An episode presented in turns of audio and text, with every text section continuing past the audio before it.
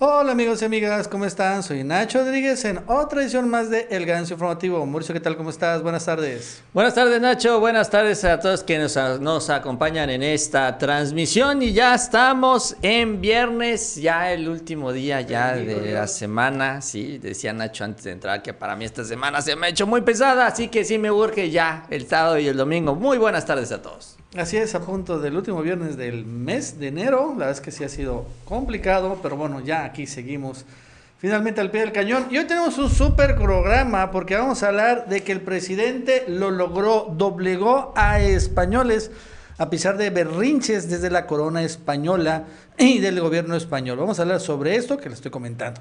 Por cierto, también vamos a hablar sobre han destapado otra mega cloaca en la Segalmex, en Liconce, en Diconza, infiltrado de Movimiento Ciudadano en la 4T, pero ya la fiscalía va por todos ellos. Por cierto, hoy el presidente López Obrador le respondió a un video de Oxo que ayer trascendió. Y bueno, la verdad es que es interesante porque otra vez llegan. Por cierto, también es un buen video de un diputado de Veracruz del Oxo. Por cierto, vamos a hablar sobre ese tema. Ayer perdió Ricardo Monreal. Finalmente desapareció la comisión de Veracruz y lo por increíble que parezca hoy Ricardo Monreal dice que ganó, ganó perdiendo, qué bárbaro. Pero bueno, vamos a hablar sobre ese tema y la verdad es que honestamente yo no estoy todavía muy satisfecho con lo que ha pasado, pero bueno, también ya me va a ver si tenemos una entrevista hoy o tal vez el lunes con senador César Cravioto. Por cierto, ayer también le atacaron a uno de los hijos mayores de López Obrador, ¿no? Este por una residencia con la, en donde vive allá en Estados Unidos junto con su esposa. Algo que honestamente yo no le veo tanto problema, pero claro, Loretito le ha hecho todo un show. Vamos a hablar también sobre ese tema porque nosotros sí tocamos los temas que destapa el prianismo. Por cierto, Lencho se descara en la plenaria del PAN, casi casi se convierte en el candidato del Albiazul a la presidencia y según esto ellos no hicieron nada malo, vaya, la verdad es que es verdaderamente cínico. Y por cierto, los panistas en, medio de, todo eso están empezando a copiar todos los programas de la 4T. Ya copiaron el programa de Jóvenes Construyendo el Futuro. Ya también están agenciándose el gas bienestar. La verdad es que es increíble todo esto que está sucediendo. Y Mauricio, también Luis Alcalde, el día de hoy recibió un fuerte, fuerte gancho al hígado directamente de aspirantes petroleros que le han dicho que está simulando. Estuvo muy fuerte esto y más el día de hoy en el Ganso Informativo. Así es, Nacho, como siempre, mucha información en este espacio. Les invitamos que nos acompañen durante los próximos minutos en esta emisión. Y si no lo han hecho, también les invitamos que se suscriban a este canal. Les agradecemos mucho eso también, ese like, esas manitas para arriba. Nos ayudan mucho en estas redes sociales. Y aprovecho que estaba viendo ahorita el chat al arranque, que bueno, pues que gracias a todos por acompañarnos y felicitar a Marta que dice que es su cumpleaños. Así que ya también está la felicitación. Bueno, Mauricio, vamos a arrancar. Fíjate que hoy fue el último día de pasarela de los aspirantes. Que bueno, el lunes, tengo entendido, va a ser la elección para el secretario general. Pero hoy una de las aspirantes le dio un fuerte gancho al hígado a Luis Alcalde. Le dijo estorbo, traidora. ¡Wow! Estuvo muy fuerte. Vamos a escucharlo. Entrego esto a la licenciada Luisa María Alcalde que desde el 24 de febrero se le hizo llegar para que no participen los espurios, los corruptos en elecciones, con todos los este, artículos que deben de ser. Y consideramos, licenciada, que usted ha sido un estorbo para la justicia. Consideramos desde el momento en que usted no ha permitido que nos seguir lo que tenemos que hacer. ¿Sí, licenciada? Desde el momento en que ustedes han dado participación a esas personas, desde el momento que iniciaron las elecciones locales cuando debieron de haber sido las del Nacional, entre muchas otras cosas que tenemos, y licenciada, yo pido que de verdad no sea usted una traidora para el cuarto T. Gracias a todos, buenos días. ¡Ah, su mecha! Ese sí estuvo durísimo, un aspirante. Porque tiene razón. De entrada dijo algo al final, que cambiaron las elecciones mm, locales y después nacionales. Estaba el acuerdo en que primero ser las elecciones ahorita de dirigencia nacional y después las elecciones de los seccionales. Pero el sindicato petrolero lo cambió por completo, completamente violando todo tipo de acuerdos. Y al final, en esas elecciones seccionales, pues hizo todo lo posible, todas las clásicas este, fraudes para imponer a los mismos de siempre. La verdad es que todos, casi todos se reeligieron. Creo que más como en cuatro no hubo reelección y en todos los demás. Y ahora, bueno, pues lo que dicen todos es que Aldana pues es inminente que se vaya a reelegir.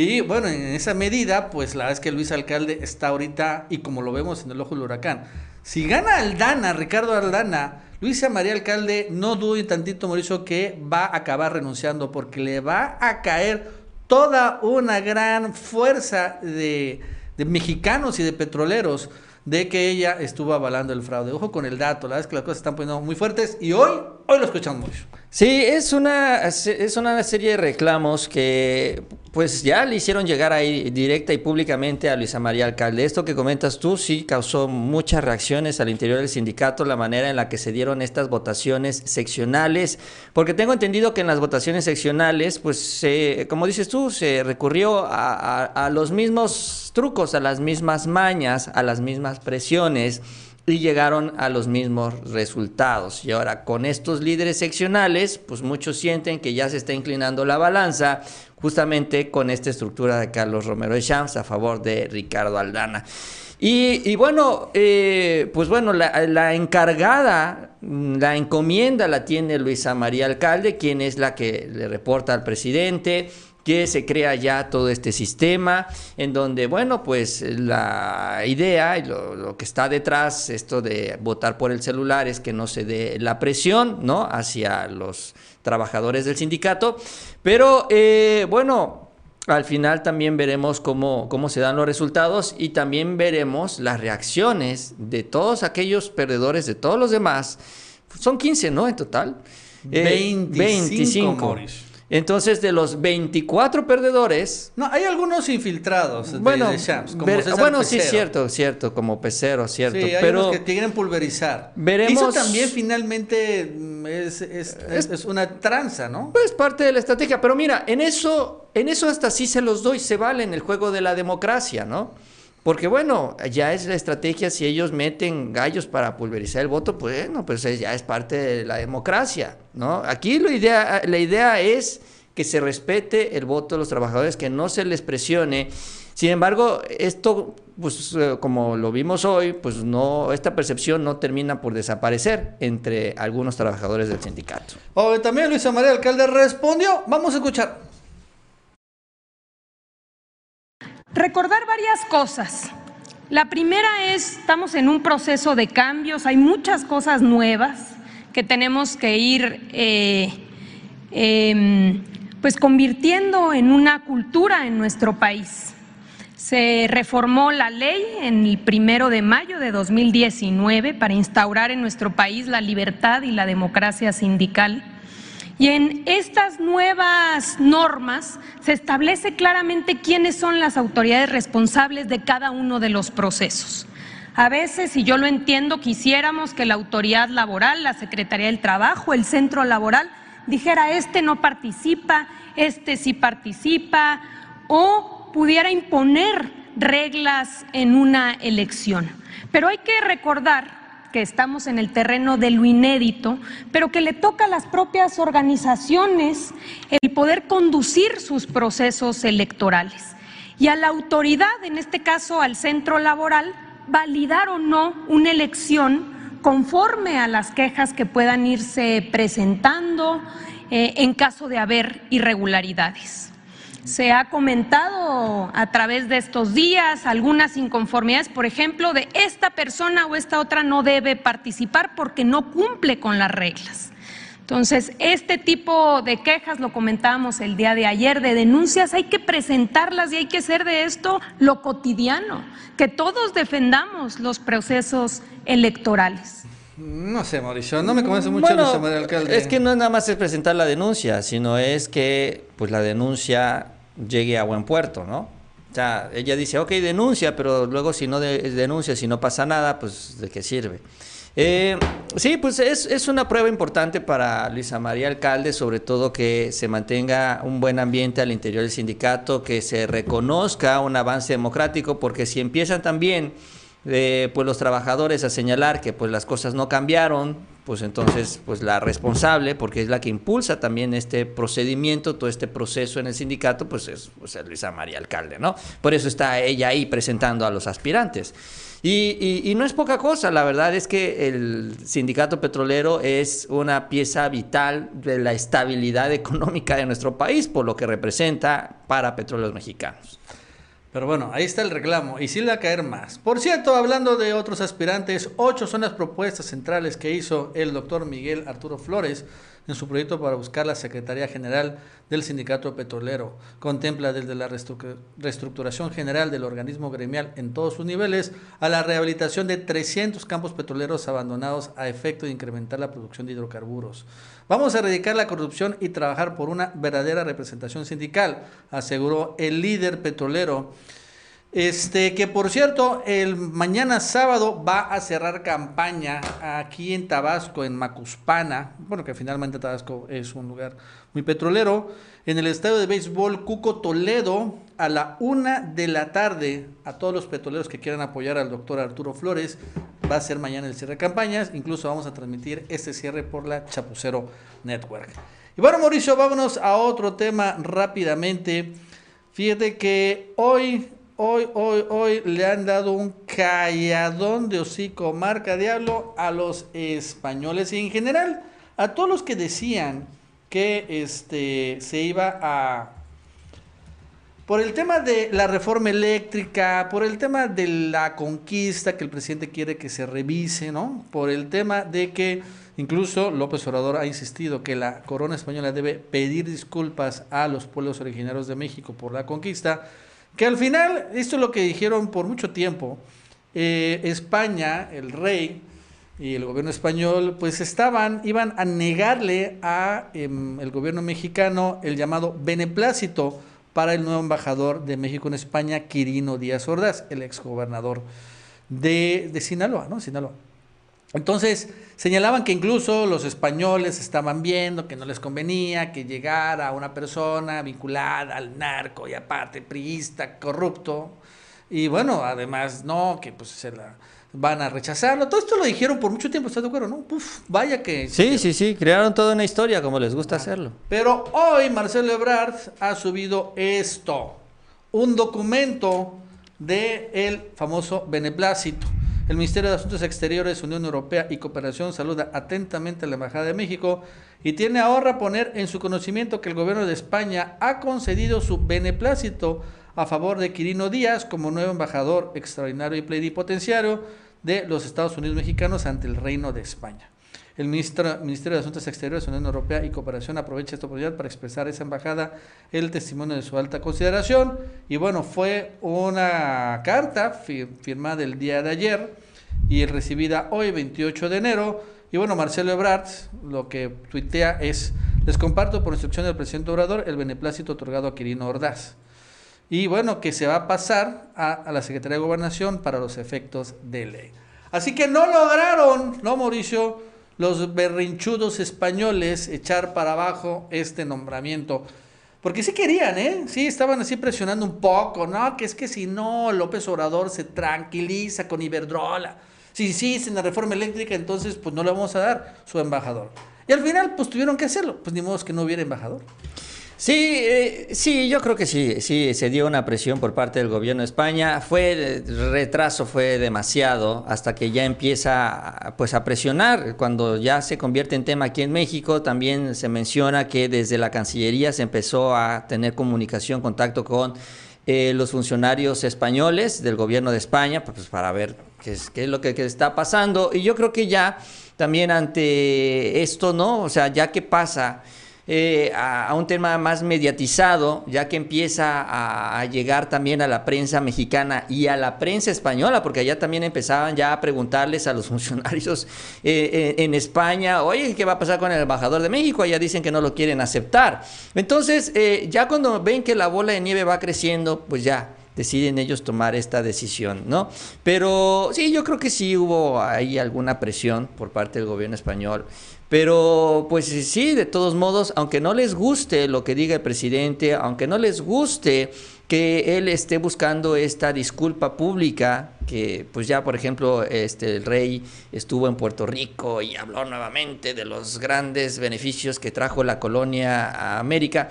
Eh, aunque sigan ellos, ¿no? Con esta idea, pues no pueden ya deshacer lo que también ellos mismos construyeron durante tantos años, ¿no? O sea, la relación que existe entre México y España en la parte económica, en la parte social, pues ahí está y, aunque no les guste lo que haga el presidente de México, no la pueden desaparecer de la noche a la mañana. Entonces también, pues eh, tienen que apechugar, qué es lo que finalmente sucedió. Se aceptará al embajador, llegará Quirino, no habrá una relación de besito y apapacho, eso también me queda claro, ¿no? Será una relación mucho, muy institucional, pero finalmente también importante tener un embajador, porque bueno, se necesita esta pieza clave en la relación de entre los dos países. Entonces, pues, eh, pues no les quedó de otra. Y lo mismo va a pasar en Panamá, Nacho con Pedro Salmerón. Digo, les adelanto eso también. Claro, eh, ahí este, la canciller, que es una feminista, pero de esas feministas progres, ¿no? De estas que nada más eh, luchan por el feminismo si son mujeres,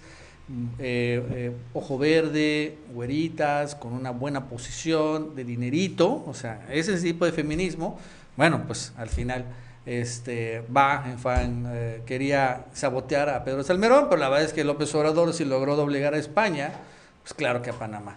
Mauricio, vamos a otro tema. Fíjate que hoy eh, le respondió López Obrador al López. Y es que mira, antes de que pasemos al tema, Nacho, creo, no sé si tienes ahí el video, para que vean lo importante que es, ayer que estuvo Marcelo Ebrard en Centroamérica, ah, sí. ¿no? Los apoyos, los gritos de apoyo al presidente López Obrador, al presidente mexicano, allá en territorio extranjero. O sea, también... o en Honduras. Se dan cuenta que lo que está haciendo el presidente, el liderazgo que tiene el presidente aquí en México y que se está proyectando a nivel internacional, empezando con el asunto de Trump, porque fue, pues yo creo que prácticamente el único jefe de Estado que pudo mantener una relación como se pueda, pero finalmente pudo manejar a Donald Trump, ¿no?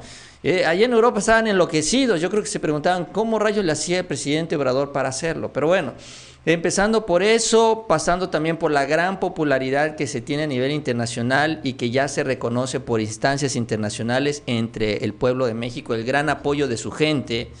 También esto, los programas, ¿no? Cómo se han dado los programas sociales, cómo a pesar también que es una visión distinta que trae el presidente con la cuarta transformación, se ha podido insertar en el modelo económico global, México sigue avanzando también como parte de la comunidad internacional. Todo este paquete, ¿no? También lo tienen ya muy presente los líderes internacionales y la gente en el extranjero.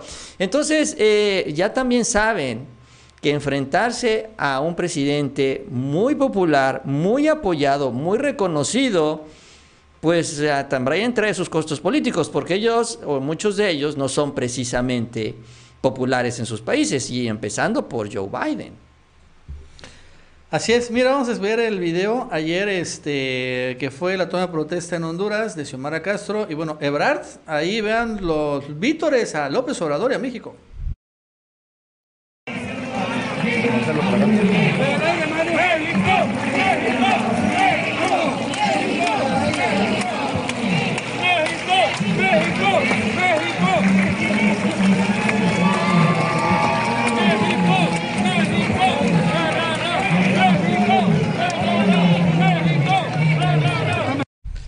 No, la es que sí, y es en Honduras. La es que Honduras también, ah, desde hace mucho tiempo se ha sido con México.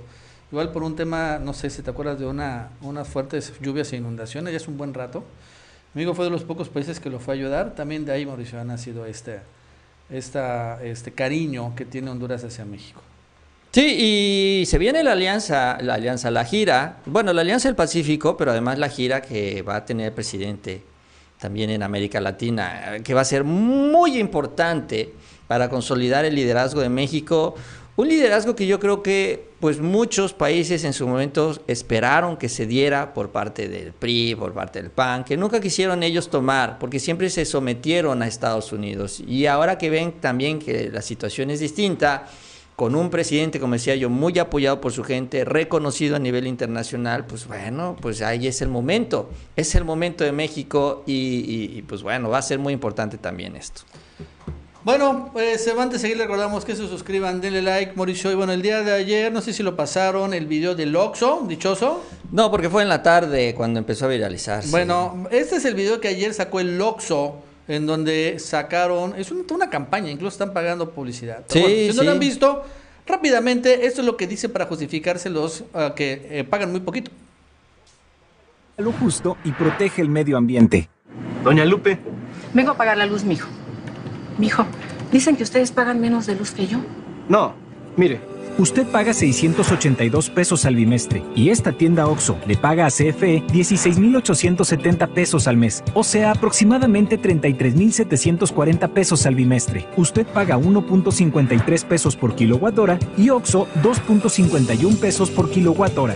Pero la mayoría de las tiendas OXO reciben energía limpia de parques eólicos. Les cuesta alrededor de 14 mil pesos al mes y una parte se le paga a CFE. Además ahorramos con refrigeradores de bajo consumo y luces LED.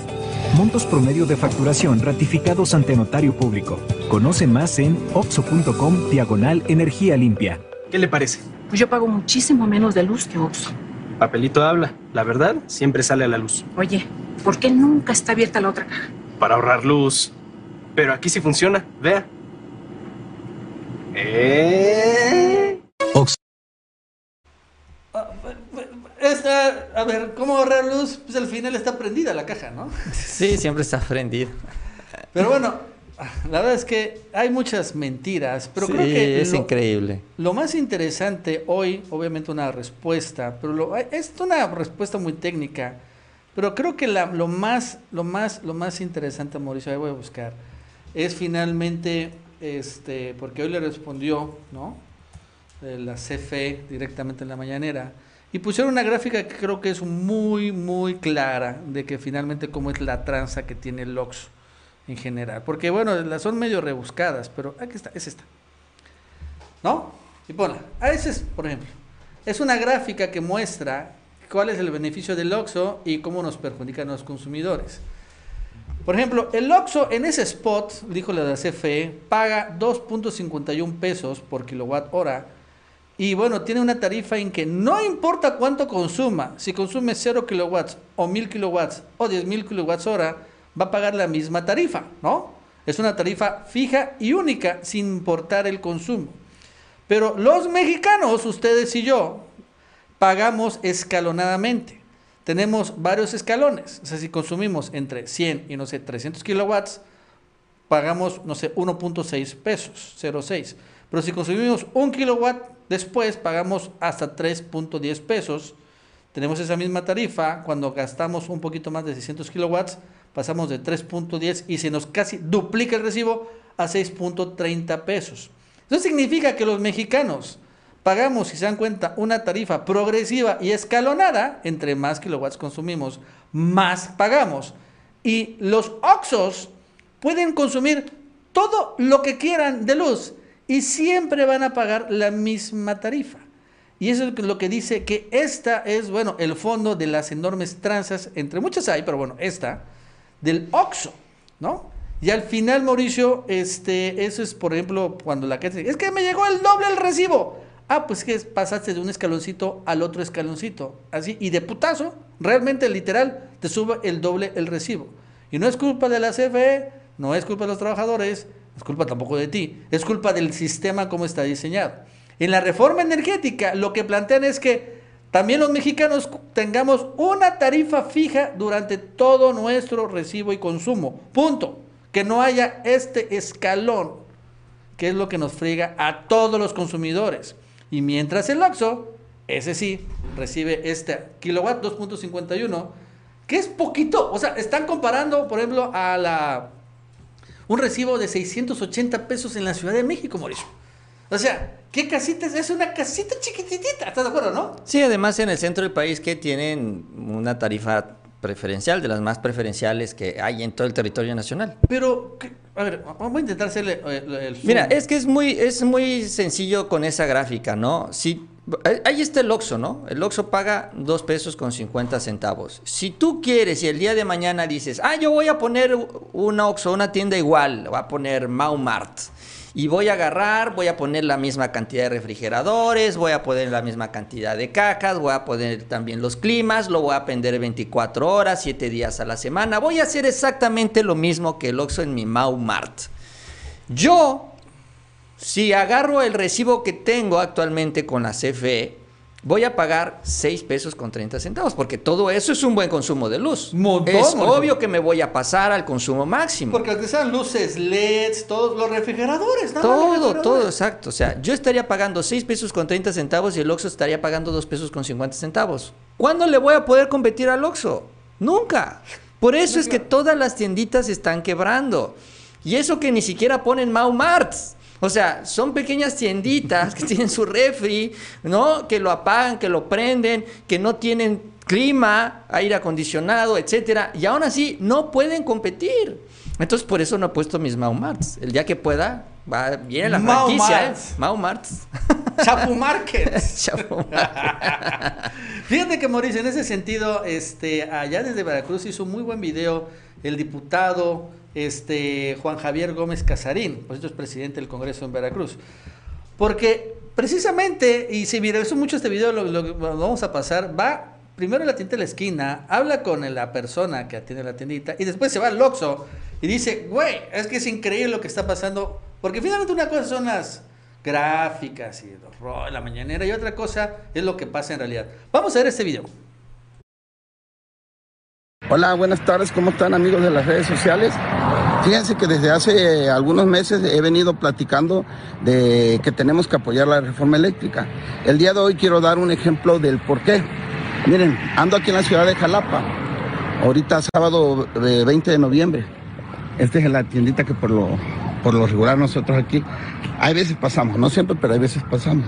Esta tiendita que está aquí, van a ver, nada más ustedes para que que vean cómo está la situación. ¿Qué huele, Pedrito? ¿Cómo andas? Bien, aquí andamos, señor Casarín, ¿cómo está usted? Aquí, ¿Viene venía. con sus mantecadas? Lo de siempre, ya sabanas. Oye, Pedrito, este, yo te quisiera preguntar algo, amigo. Sí, dígame usted. Tú, este, aquí cuánto pagan de energía eléctrica? Uy, pues está bien cara. Está bien cara, debe de andar entre los 5 y los 6 mil pesos. Cinco y seis mil pesos. Sí, sí, es, es, es carita. O sea, realmente tenemos que desconectar los refrigeradores en la noche. Porque, pues imagínese dónde va uno a dar así. Bueno, miren, esta es una tiendita clásica, esta es la tiendita famosa de la esquina. Un abarrotito chiquito que tiene dos refrigeradores y un tercero, porque nos dice Pedro que en las noches pues tiene que pagar y me imagino que meten los, los, los, este, productos que son de descomposición aquí en el refri, ¿no? Sí, es correcto, tenemos que usar un refri más pequeño porque pues este de todas maneras gasta, pero bueno, al menos hacemos el cambio, metemos los productos acá y este y pues hasta el otro día lo volvemos a conectar. Los, los dos refrigeradores. que ¿Cuánto te debo de esto, Pedrito? De estos son 22, 31 pesos. 31 pesos. Bueno, como ustedes lo escucharon, 20. Espérame, espérame, espérame. Espérame. Tienes 30. 31. Miren cómo anota Pedrito aquí las cosas que ven. Sí, todas las cuentas Sí, claras, ¿no? sí. Bueno, Pedrito, nos estamos viendo. Ahí nos vemos la próxima semana. Sale. Sí, está muy bien por aquí. Sale. Feliz fin de semana. Gracias. Bueno, mira, esta es la tiendita. Esta es la famosa tiendita de la esquina que paga entre, dice Pedro, que entre 5 y 6 mil pesos por dos refrigeradores. Y aquí, pues, aquí me imagino que aquí hay una familia que se sostiene de esto. Pero vamos a avanzar tantito aquí y van a ver ustedes acá. De este lado y por eso queremos hacerle un exhorto a todos los diputados federales, a todos los diputados federales, que de favor, que de favor apoyen la reforma eléctrica, que es en beneficio del pueblo mexicano. Y no estamos en contra de los empresarios, ¿eh? todo lo contrario. Este, apoyamos la inversión, apoyamos que generen empleo, simplemente pedimos que, que el pago sea justo, ¿no? Y que no se aprovechen como lo hicieron estos empresarios. Es- esa es la, la clásica tienda que defiende este señor Claudio X. Y miren, tienen hasta un cuartito aparte, ahí se ve. Bueno, ese cuartito aparte es porque esta tienda debe de tener dos cámaras este, frigoríficas. Imagínense, el de la esquina, don Pedrito, pagando el kilowatt a 5 pesos, creo que 5 5.2. Y estos de este lado pagándolo a 1.7 y con dos cámaras frigoríficas. ¿Y todo por qué? Porque hicieron una reforma este, amañada donde se beneficiaban ellos. Por eso, el día de hoy, el día de hoy ellos este, pues están en contra de la reforma eléctrica. Yo quiero decirle a todos los diputados federales, desde aquí, desde el Congreso del Estado de Veracruz, desde aquí, desde el Congreso, les digo a todos que nosotros vamos a apoyar que aquí en Veracruz, los diputados locales, que somos la mayoría, estamos a favor de la reforma eléctrica. Y muy claro, ¿no? O sea, ahí está el clásico, la tiendita de la esquina pagando 5 o 6 pesos el kilowatt y a 10 metros el Oxxo pagando 2 pesos. Mauricio, los cables son los mismos, la energía es la misma, eso que no quede duda. Al lado del Oxxo no hay un aerogenerador. Mira, y, y, ahí no termina la historia, Nacho. Estábamos nada más hablando de una parte, porque la otra parte es el autoabastecimiento. O sea, eh, hoy te decían los de la CFE, hay ya 20 mil Oxxos, ya superaron los 20 mil y siguen construyendo, ¿no? Incluso sacaron ya unas estadísticas, hay un Oxxo por cada 6 mil personas, ¿no? Es increíble, la verdad es que ha crecido de manera muy importante. Eh, de esos 20 mil, prácticamente el 95% está en autoabasto.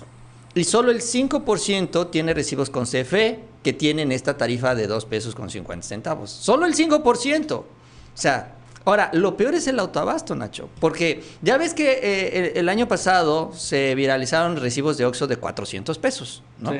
Incluso el Oxxo reconoce que sí tiene sus recibos de 400 pesos y dice, bueno, es que es una tarifa que nosotros pagamos a la Comisión Federal de Electricidad, que lo confirmaron hoy en la Comisión Federal de Electricidad, en donde también, entre otras cosas, está el famoso porteo, que pues es muy barato, obviamente, por 400 pesos, pues no es nada, y donde también está incluido el respaldo de la CFE. ¿Qué es lo que se ha dicho? que las energías limpias, pues sí, son muy limpias, pero son intermitentes, que hay que tener un respaldo. Bueno, el Oxxo reconoce que se tiene que tener un respaldo de la CFE y que cuando fallan estas plantas limpias, entra el respaldo de la CFE. Ok, hasta ahí. Ahora, lo increíble es lo que revela la CFE el día de hoy, porque dice, bueno, prácticamente todas, todas las plantas, todas las tiendas de Oxxo que están con este modelo de autoabastecimiento están con plantas eólicas.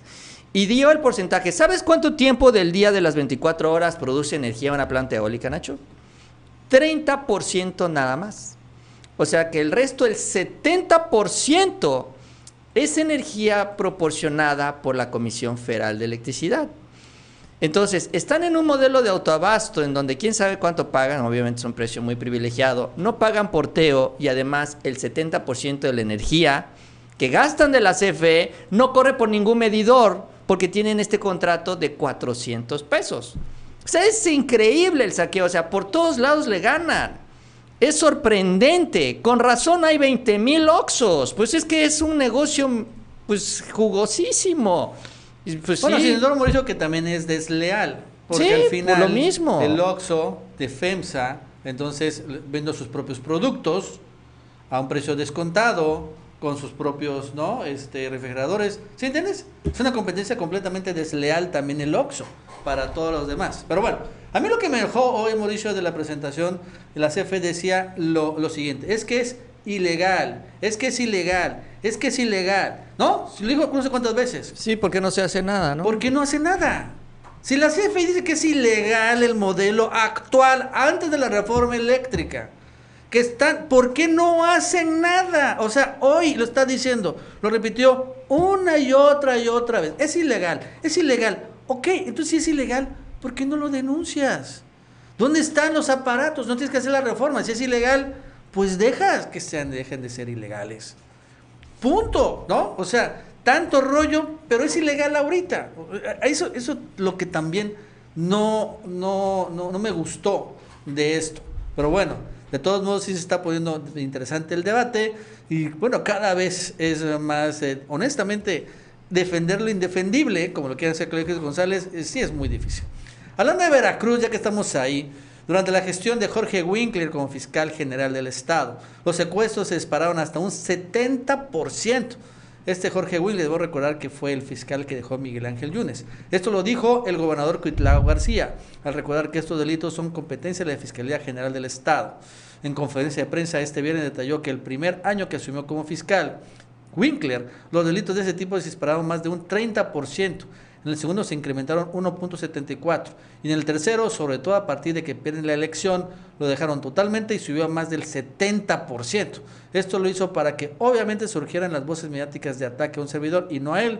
Ya sabemos que traía a muchos periodistas en la nómina, más de 30. Y a pesar de que yo advertía de que era una atribución de él, que era la primera instancia judicial que tenía que atenderlo, lo dejó crecer. Dijo que a consecuencia de eso ahora se quiere atacar a su gobierno de que Veracruz está en los primeros lugares nacionales en secuestro, lo cual no es así, gracias al trabajo de la actual titular de la Fiscalía, Verónica Hernández Giadanz, que, bueno, hace unos días también le dio su llegue a Monreal y a Dante Delgado. Bueno, antes de seguir, le recordamos que se suscriban, denle like, Mauricio, y bueno, vámonos a otro tema. Hablando de Monreal, pues no sé si te enteraste, pero el día de ayer perdió, perdió el presidencial le perdió, perdió, tuvo que echar para atrás la famosa comisión de Veracruz, en donde pretendía desaparecer poderes, y la verdad es que la, la rebeldía de la mitad más uno de los senadores finalmente contribuyó a que, bueno, Ricardo Morel se echara para atrás. Ayer así lo aceptó. Vamos a escuchar. Liberó con todos los grupos parlamentarios la verdad es que les quiero reconocer y agradecer por su actitud y su madurez.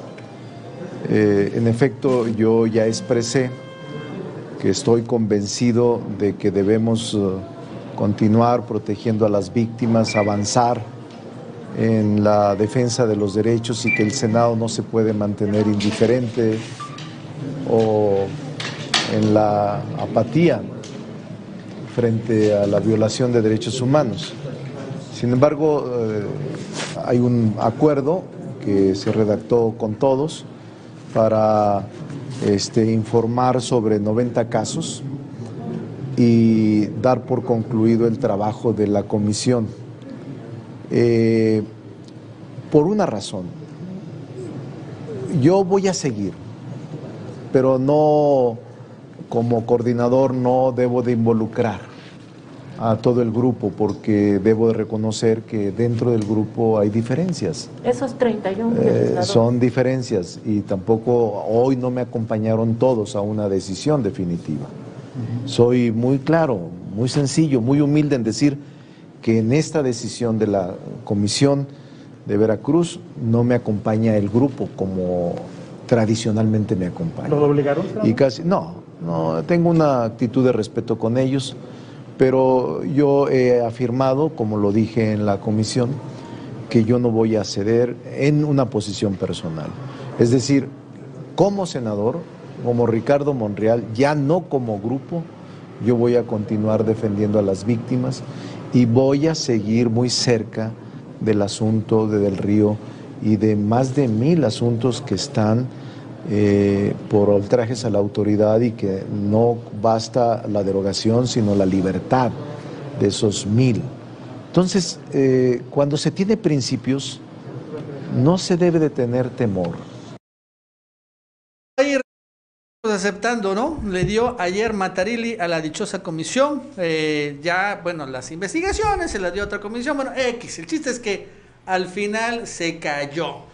¿No? Fue una derrota, un gran ridículo además de Ricardo Monreal, tremendo. Porque hace apenas un mes fue que con esta manera muy, ¿no? de, valiente se fueron Dante, ¿no? Y Monreal. ¿Te acuerdas allá a Veracruz, Y querían ir al penal y ahorita vamos a desaparecer poderes y que la chingada, esto y lo otro. Y después de un mes, hoy, se dobló Monreal y perdió, quedó exhibido que bueno, a lo mucho lo siguen un poquito menos de la mitad de senadores y eso está por verse honestamente. Pero la verdad es que sí quedó sumamente debilitado en una muy fuerte derrota para Monreal. Sí, lo que quiso hacer Monreal con esta estrategia también fue ir definiendo las lealtades. La apuesta de Monreal fue que se definiera al interior del partido sin hacer un nuevo proceso interno, digo de la bancada, sin hacer una nueva votación para definir coordinador. Él dijo, bueno, yo ya puse este tema aquí, vamos a conseguir que la mayoría me apoye, ¿no? De esta manera para pues consolidar entre comillas su liderazgo, sobre todo en una situación pues que enfrenta a un gobernador de Morena que enfrenta, porque eso también es lo que se ha manejado, y sí, yo creo que tiene también algo que ver, que finalmente Cuitláhuac se reunió, hizo una alianza con Claudia Sheinbaum, que es otro aspirante presidencial, en el entendido de que él estaba buscando sumar lealtades para este proceso y esta competencia interna, enfrentándose a Claudia Sheinbaum y uno de sus operadores, o quien puede ser uno de sus operadores, que es lo que dicen, que es Cuitlagua García. Ahora, el problema es que el plan no le funcionó, porque donde él pensaba que iba a conseguir una lealtad mayoritaria, la lealtad se fue para otro lado. ¿Por qué? Bueno, porque también la verdad es que es eh, muy difícil enfrentarte a un gobernador del movimiento como lo está haciendo y no verte como un gran traidor, sobre todo cuando vas aliado con otro partido que es Movimiento Ciudadano. Entonces, ahí es donde le falla el cálculo a Ricardo Monreal y este ejercicio pues eh, se convirtió ahora en un verdadero problema porque al organizarse una mayoría en contra de él, e inmediatamente se pone en riesgo la coordinación. ¿Y qué es lo que decide él y lo que deciden los otros coordinadores parlamentarios? Bueno, Monreal, ¿sabes qué? Si llegas hacia la, la plenaria te van a quitar. Pues vamos a deshacernos ya de la comisión, ya, para que tú vayas con ellos, desactives esta, este movimiento que se está dando al interior de la bancada y ya no tengan ninguna excusa para reunirse la mayoría y decir, ¿saben qué? Vete al carajo, Ricardo Monreal. Entonces, por eso es que también los demás coordinadores, ninguno le puso un pero. Por eso es que Dante renunció. Por eso es que todos están felices con la desaparición. Bueno, no felices, pero nadie reclamó la desaparición. Simplemente se dio y tan se acabó, porque sabían que eso le iba a costar la cabeza a Ricardo Monreal, que como ya vimos, les ha dado bastante. ¿eh? Y esto, ojo, para mí no necesariamente se ha reflejado en la votación que eso es lo que, pues en teoría debe ser, ok, haz acuerdos con la oposición, sí, pero que se vea en la votación. Y, la verdad es que no se ha visto, o sea, sí ha votado la oposición, pero porque Morena ha tenido que entregar mucho. Eso también es lo que ha sucedido. Pero Mauricio, a mí lo que me encanta es, por ejemplo, mira el nado sincronizado de los chayoteros a las que le paga Monreal. Mira, la política online. Ante, a ver, no se ve bien. Ante disolución, dice, de la Comisión de Veracruz, Monreal dice que ganó en congruencia y prudencia. O sea, no perdió, sino ganó. Eh, ganó, perdió, ganando. O más dicho, ganó perdiendo. Y mira, MX, otro. Palacio Nacional fue Cale. Monreal pierde, pero gana en su batalla con Cuitláhuac. Así, ¿no? O sea, todos ahorita los chayateros están diciendo, no, Monreal no perdió. Realmente ganó. Ganó en prudencia, Ganó en que al final, bien dice, no, es que ya, conoció quiénes van a ser los que lo van a seguir. Ganó, que, o sea, güey, perdió. Loser, loser, perdedor. No pudo hacer su voluntad. Y en la política eso se llama perder. Claro, nunca se pierde ni se gana para siempre. Va a tener su otra oportunidad. Pero ahorita, honestamente, este yo también estoy un poco decepcionado, te lo confieso Mauricio, de que los senadores rebeldes de Morena pues se han conformado porque ayer dijeron, bueno, vamos a ir ya no, ya no nos reunamos, ya, se acabó. Bueno, perfecto, pues ya hicieron todo su show, se fue la comisión y entonces ya de repente Mauricio, ya no hay rebeldes en los senadores de Morena. O sea, eso fue todo. O sea, estos senadores rebeldes de Morena, el problema nunca fue la comisión. O sea, fue el exceso del traidor. El tumor canceroso es Ricardo Monreal, que casi, ¿no? Sí tuvo una expresión terrible con el de Veracruz, pero él sigue ahí. El traidor sigue ahí. Y yo no acepto, la es que se me hace terrible, pésimo, que los senadores rebeldes, ¿no? Pues ya se conformen con tan poquito, cuando tienen que correr a Ricardo Monreal de la coronación. ¿Cómo puede un traidor seguir aceptando que los lidere cuando no lidera a nadie? Entonces, son esas cosas que yo no más no entiendo. Ahí me doy cuenta que los senadores de Morena están honestamente un poco ¿no? desapegados de lo que le dice la gente, este, de los que les dice la sociedad o lo que finalmente se ve en redes sociales. Pero la gente en general está muy encargada como Monreal. Que todos lo siguen apoyando, o sea, eso me sorprende.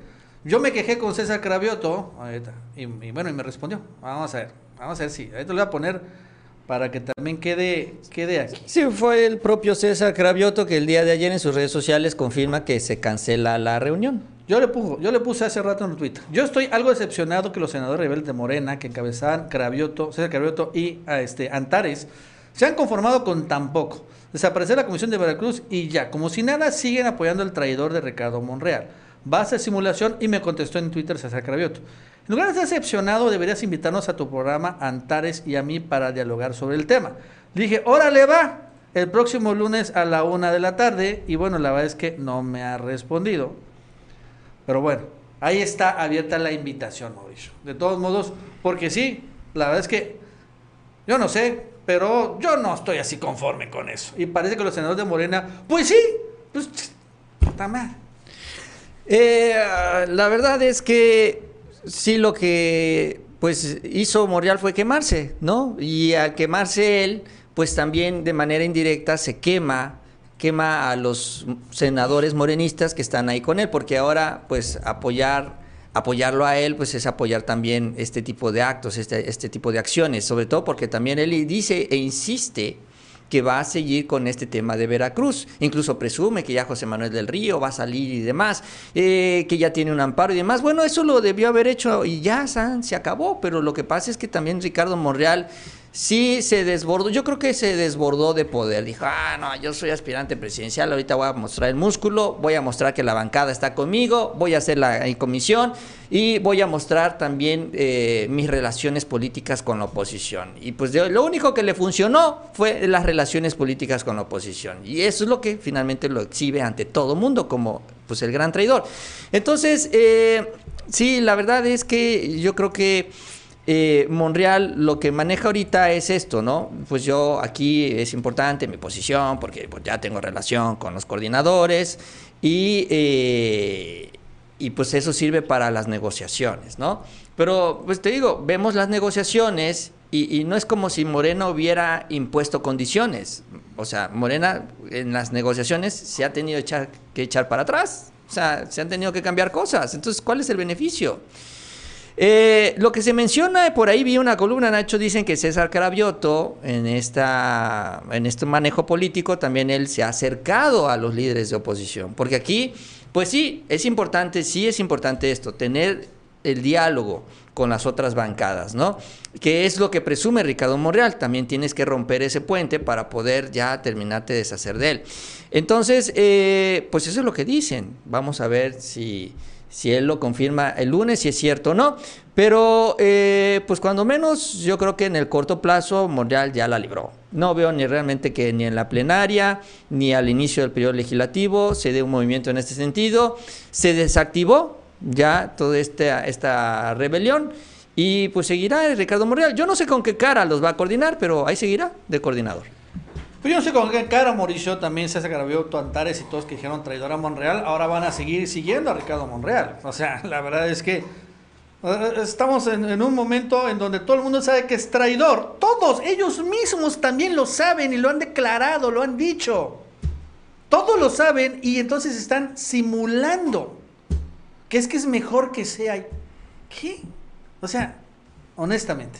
Bueno, antes de que les recordamos que suscriban, denle like. Mauricio, fíjate que el día de ayer Loretito sacó un reportaje en contra del hermano, el hermano, perdón, del uno de los hijos grandes de López Obrador. Ya tienen 40 años, ya, ya, ya no chavitos. No, ya no. Un huevudito. Y entonces, bueno, saca algo que todo el mundo, cuando menos que estamos medio enterados, tenemos claro. Que este cuate que se llama José Ramón vive en Estados Unidos.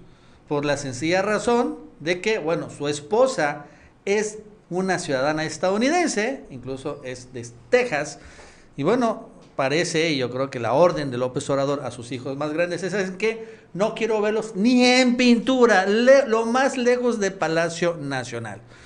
Entonces, este, en lugar, porque siempre, claro, los hijos más grandes generan muchos problemas en ocasiones. Y seamos honestos, los hijos de López Obrador no son López Obrador, ¿no? Muchas veces los hijos se descarrían y entonces López Obrador los mandó y entonces, bueno, José Ramón se fue a Houston desde hace un buen rato.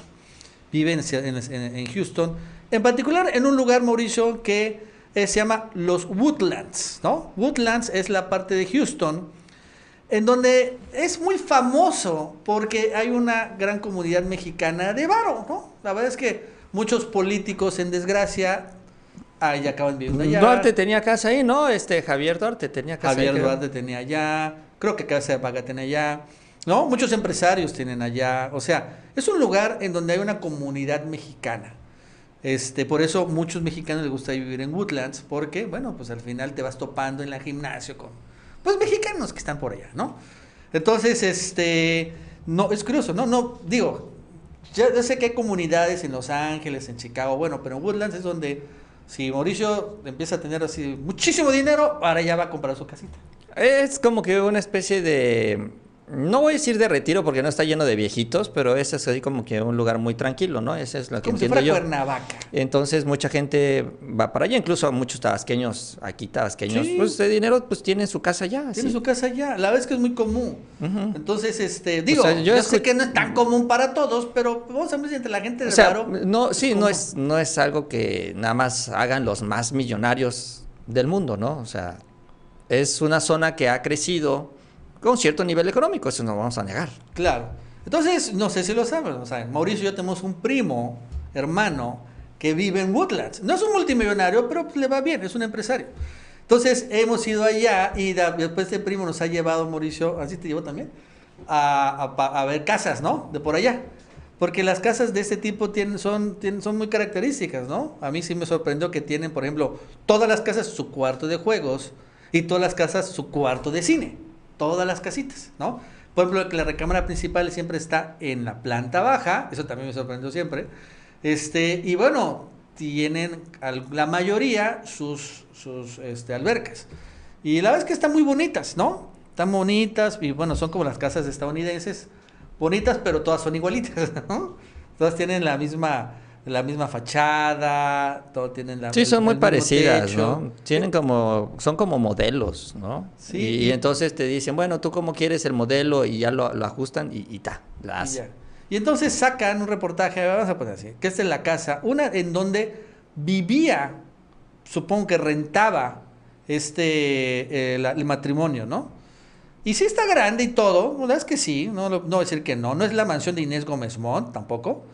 Este, sí está grande y todo, y aparece, ¿no? Dije, es que tiene cuatro baños, cuatro habitaciones, la sala, ¿no? Doble altura. Bueno, la verdad es que allá así, son, ¿no? El salón de juegos y el cine es algo que también yo no sé por qué honestamente tienen, pero sí todas las casas de allá, cuando vamos en los Woodlands tienen su salón de juego y su salón y su, y su cuarto de cine, por alguna circunstancia, pero así ahí están. Y bueno, su alberca de 23 metros de largo. Pues sí, pero si se dan cuenta, la casa que está aquí a la izquierda tiene una alberca. Y es casi del mismo tamaño. Ajá. O sea, son, sí, es que son casas que son, Y la casa que está aquí arribita también tiene una alberca. ¿no? son muy similares. O sea, o sea, son, las hacen como que en serie, más o menos. La verdad es que sí.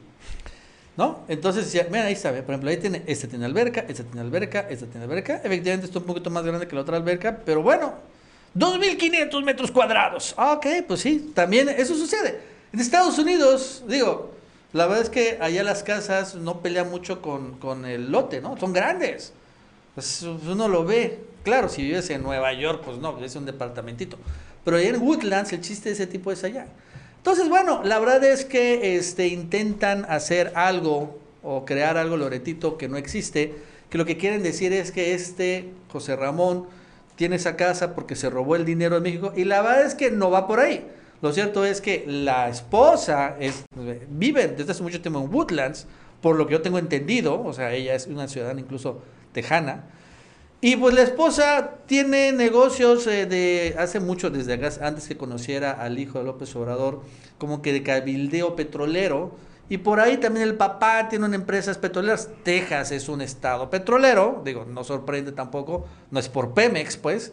Y pues por ahí tiene, ¿no? Y tampoco es que, repito, sea multimillonario, porque estas casas que vimos, como la de mi primo, Digo, pues están bien y todo, pero bueno, aquí en México yo he visto todavía residencias mucho más chingonas, ¿no? No, o sea, sí son casas, no vamos a decir que son casas de interés social, ¿no? Sí son casas que tienen cierto nivel económico. Pero mira, hay, hay un ejemplo, eh, yo voy a hacer un video también más al rato con más detalles, pero hace algunos, eh, mm, hace que será como dos meses más o menos, Eh, yo sigo a este mexicano que se hizo muy popular porque él colgó una bandera en un edificio que está construyendo Donald Trump, cuando Trump está pues, hablando pestes de los mexicanos, ya luego le bajó un poquito. Eh, que se llama Diego Saúl Reina, ¿no? Sí, el que vive en Canadá. El que vive en Canadá, que se dedica justamente a hacer albañiles, albañil, entre otras actividades que ya poco a poco ha ido él retomando. Bueno, hace dos meses se viralizó porque también se compró una casa. Digo, parece ser que es pecado comprarte una casa en el extranjero, que un mexicano tenga una casa en el extranjero. Igual también se reportó, ah, se compró una casa de lujo de dos pisos, no sé cuántas habitaciones, y la cocina, y la sala aquí, la sala allá, y todo esto, ¿no? ¿Y cómo lo hizo? Pues mira, pues él tiene un trabajo de albañil, seguramente su esposa trabaja, la verdad no lo sé. Y pues tiene algunos otros ingresos, por ejemplo, tiene su canal de YouTube. Mira, ya está. ves que nuestro canal de Aquí YouTube está. nos va a tocar. Ahí está su casa, es atrás, ¿no? Ahí está su casa. Y es, un, es en Canadá. Es en Canadá. Pero pues así son allá, ¿no? Y tampoco es una chocita. No, claro que no. No, o sea, no es una chocita. Y él lo que menciona en las entrevistas y en los datos que da, tengo que ver el video. La verdad no lo vi porque pues, no es un tema que me llamaba la atención, pero ahora lo voy a ver porque va a ser importante hacer la comparación. Dice él y lo que se reporta es que la casa le costó como 300, casi 400 mil dólares canadienses, que son aproximadamente 12 millones, poco más de 12 millones de pesos. El valor catastral de la casa que se aparece ahí en el reportaje de Latinus, la que supuestamente es del hijo del presidente, es de 300 igual 80 millones, 80 mil, perdón, eh, dólares estadounidenses, que son como, eh, ¿qué? Son como 16 millones. 16, más o menos, va por ahí, ¿no? Entonces, eh, es un poco más cara, sí, claro, pues, pues estamos hablando de Woodlands, te digo, es, una- es un lugar que sí, es de más nivel económico, pero pues si vemos que una persona que se dedica a esta actividad, que es albañil, que tiene otras actividades que no son tan rimbombantes, ¿no? Como ser hijo del presidente, se puede comprar una casa de 12 millones de pesos en Canadá, pues carajos, entonces, pues de qué se trata, ¿no? O sea, o sea, el problema, Pues sí. el problema es que los albañiles de aquí deberían también tener esa aspiración en Bueno, México. es que la, la Pero diferencia, Mauricio, es que es una en realidad México distinta. Y estás Estados Unidos sin Canadá, Por primer eso, mundo, ¿no? por ahí, eso. ahí sí se nota la Entonces. ¿cómo puedes tú criticarle a Caroline Adams que es- ella, pues, ella trabaja, tiene un empleo que es ma- mejor pagado que ser albañil y que se pueda comprar una casa mejor?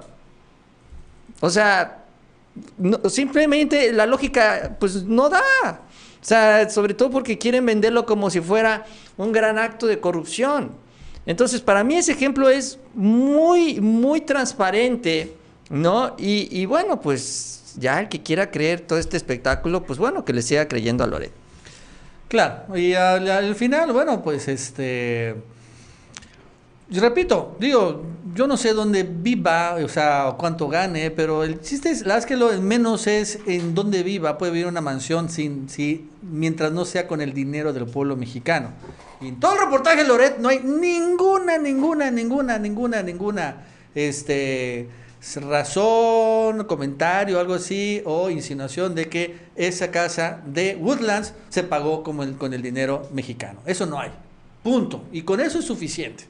Ay, es que como es López Obrador, todo hay que ser austero. Es como decir, bueno, como es López Obrador no puedes tener un iPhone, ¿no? Porque como le llevas a la 4T no puedes tener un iPhone. Ah, pero esa es, esa es una pendejada. ¿Están de acuerdo? Bueno, el presidente, él mismo, ok, él no le gusta, perfecto, pero no por eso significa que todos los demás, ¿no? O sea, no podamos comprarnos un iPhone. Bueno, el presidente tiene un iPhone, por cierto, tiene un iPhone 15, creo. La otra vez lo dijo. Pero bueno, ahí está, ¿no? O sea, pero sí están intentando hacer grande algo que realmente no lo es. Aquí la preocupación, yo sí le puedo decir, es cómo tienen vigilado al hijo del presidente de los Estados Unidos mexicanos. Con drones, con, con cámaras eh, de telefoto. Oye, sí, preocupante que- con que grabaciones, videos. Que Eso lo- sí es preocupante. Exacto, que lo graben en el vehículo que supuestamente él tiene, ¿no? Este Mercedes, porque aparece un vehículo con la imagen difuminada y aseguran que es el vehículo de él. O sea, lo están vigilando. Sí, Tiene... eso sí me preocupa Sí, sí, mucho sí. más. Eso sí, sí, es, es Eso sí es de seguridad nacional. Eso sí debe prender las alertas hasta del ejército mexicano. Que, o sea, al final, pues ya lo tengan vigilado, ¿no? Lo tengan todo, a tener tal vez micrófonos, espías en su propia casa, no lo sabemos, ¿no? Intervenido sus teléfonos, cuidado. Bueno, vámonos rápidamente a Campeche. En el marco de la presentación del Plan Estatal de Desarrollo de Campeche, la gobernadora de la entidad, Laia Sansores, solicitó al trabajador de la Procuraduría Agraria que atropelló a una mujer embarazada, un hombre y una niña, por conducir en estado de ebriedad, que se entregue a las autoridades. A él lo convocamos, no queremos que sea por persecución, porque no estamos cruzados de brazos y además hay una muy buena comunicación con otros estados. Le pedimos que se entregue para consuelo de la madre y para bien de él porque siempre se puede reparar el daño. El culpable fue captado huyendo con dirección a la colonia Zamula a bordo de un vehículo Chevrolet de color blanco cuyo cofre está visiblemente dañado. Eso allá con Laida Sansores. Por cierto, Escolas Ocurrentes, una red de vinculación escolar a nivel internacional, formalizó una nueva propuesta para permitir el acercamiento de jóvenes. Escolas promueve la vinculación de todas las escuelas del mundo, llevando un proyecto Mar y Playa, experiencia educativa a partir del surf, que reúne a jóvenes de diferentes credos, barrios y realidades, con focos en aquellos que hayan abandonado o se encuentren en peligro de abandono escolar, proponiendo nuevas trayectorias educativas, cursos de arte, juego y pensamiento seleccionados, ordenados y relacionados de manera tal que disponga a la comunidad de adentrarse en un tiempo y un espacio donde incorporar nuevos hábitos. Y bueno, en Morena News, el, eh, líder nacional de Morena, Mario Delgado, se encuentra en Oaxaca y desde allá celebró que el deseo de millones de mexicanos y mexicanas de vivir en una democracia participativa haya sido reconocido por el INE. Lo anterior después de que dicho instituto validara 2.874.000 firmas de promotores de la revocación del mandato, número superior al requerido por la ley. Y bueno, entendido que el INE también pues ya no validó más porque decidió ya no hacerlo y ahorrarse un dinero, lo cual está muy bien. Los ciudadanos se organizaron y presentaron más de 11 millones de firmas. Es un movimiento vivo el que estamos viviendo en todo el país. Está la magnitud de la organización ciudadana que, por ejemplo, el PAN en la semana, en la pasada elección federal, sacó menos de 9 millones. Lo mismo que el PRI, que obtuvo un poco más de 8 millones. Y las firmas que se recolectaron para la revocación ciudadana fueron 11 millones. Pero a los conservadores, a la derecha, los nostálgicos de la corrupción, no les gusta este ejercicio porque saben que el pueblo se va a empoderar, señaló Mario Delgado desde Oaxaca. Bueno amigos y amigas, eso es todo por el día de hoy. Gracias por seguirnos en otra edición más de El Ganso Informativo. Así es, eh, les agradecemos que hayan estado con nosotros en este espacio. Si no se han suscrito, les invitamos que lo hagan también. Eh, así estarán pues eh, atentos y tendrán toda la información día tras día en este Chapucero Network. Y también si no lo han hecho, antes de irse les agradecemos mucho ese like a este video. Y que tengan un muy buen día y nos vemos mañana.